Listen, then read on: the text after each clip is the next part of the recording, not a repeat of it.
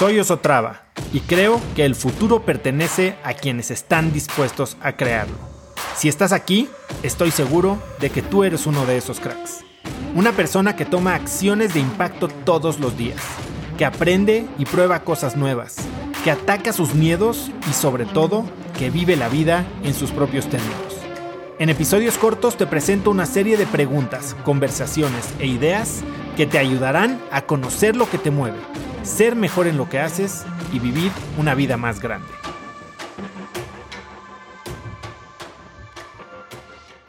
Yo soy un gran proponente de si puedes y si planeaste bien y tienes tiempo para no tomar una decisión apresurada por dinero o por necesidad, baja tus gastos lo máximo que puedas, compra tiempo. Ahorita lo que puedes hacer es comprar tiempo. ¿Tiempo para qué? Para explorar, para entenderte mejor, para saber cuál es ese siguiente paso. Tu siguiente paso no va a ser a donde quieres llegar. Muchas veces creemos que dejo este trabajo y entonces voy a tener mi trabajo de los sueños. No, pero sí es bien importante que el siguiente paso que des sea en la dirección correcta. Y para eso no lo puedes tomar a lo güey, no lo puedes tomar a lo loco. Necesitas verdaderamente entender, ok, ¿qué es importante para mí? ¿Cómo quiero que se vea mi vida en cinco años? O sea, ya es tu plan, ¿no? ¿Y cómo se ve el siguiente paso en ese rumbo?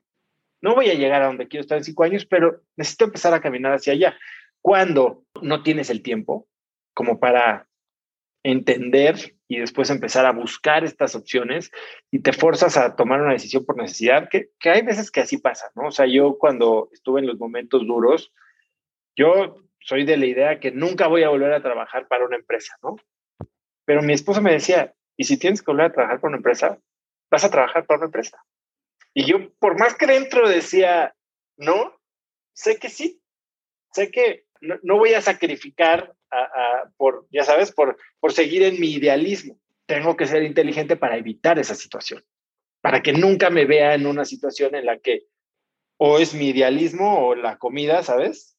Entonces, tú trata de no llegar a eso. Como hay, hay mucha gente que dice, oye, no, ahorrando no se crece. No, no, no, pero la libertad financiera se consigue de dos maneras.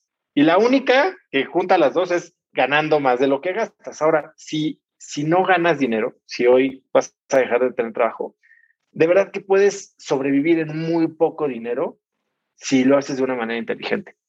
No te estoy hablando de, sacrificar tu calidad de vida, estoy hablando de, de vivir de una manera inteligente.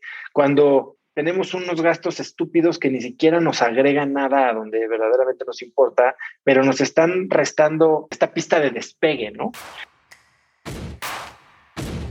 Conecta conmigo en Instagram como arroba osotrava y dime qué te pareció este episodio.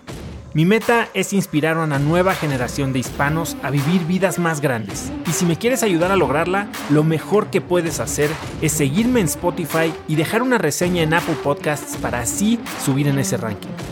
En tu reseña cuéntame de qué temas, categorías o personas te gustaría aprender y me aseguraré de leerlas para darte el contenido que quieres. Y no olvides unirte a mi comunidad de cracks en cracksnetwork.com. Es gratis y conectarás con más gente en el mismo camino de crecimiento que tú. Eso es todo por hoy. Yo soy Oso Traba y espero que tengas un día de cracks.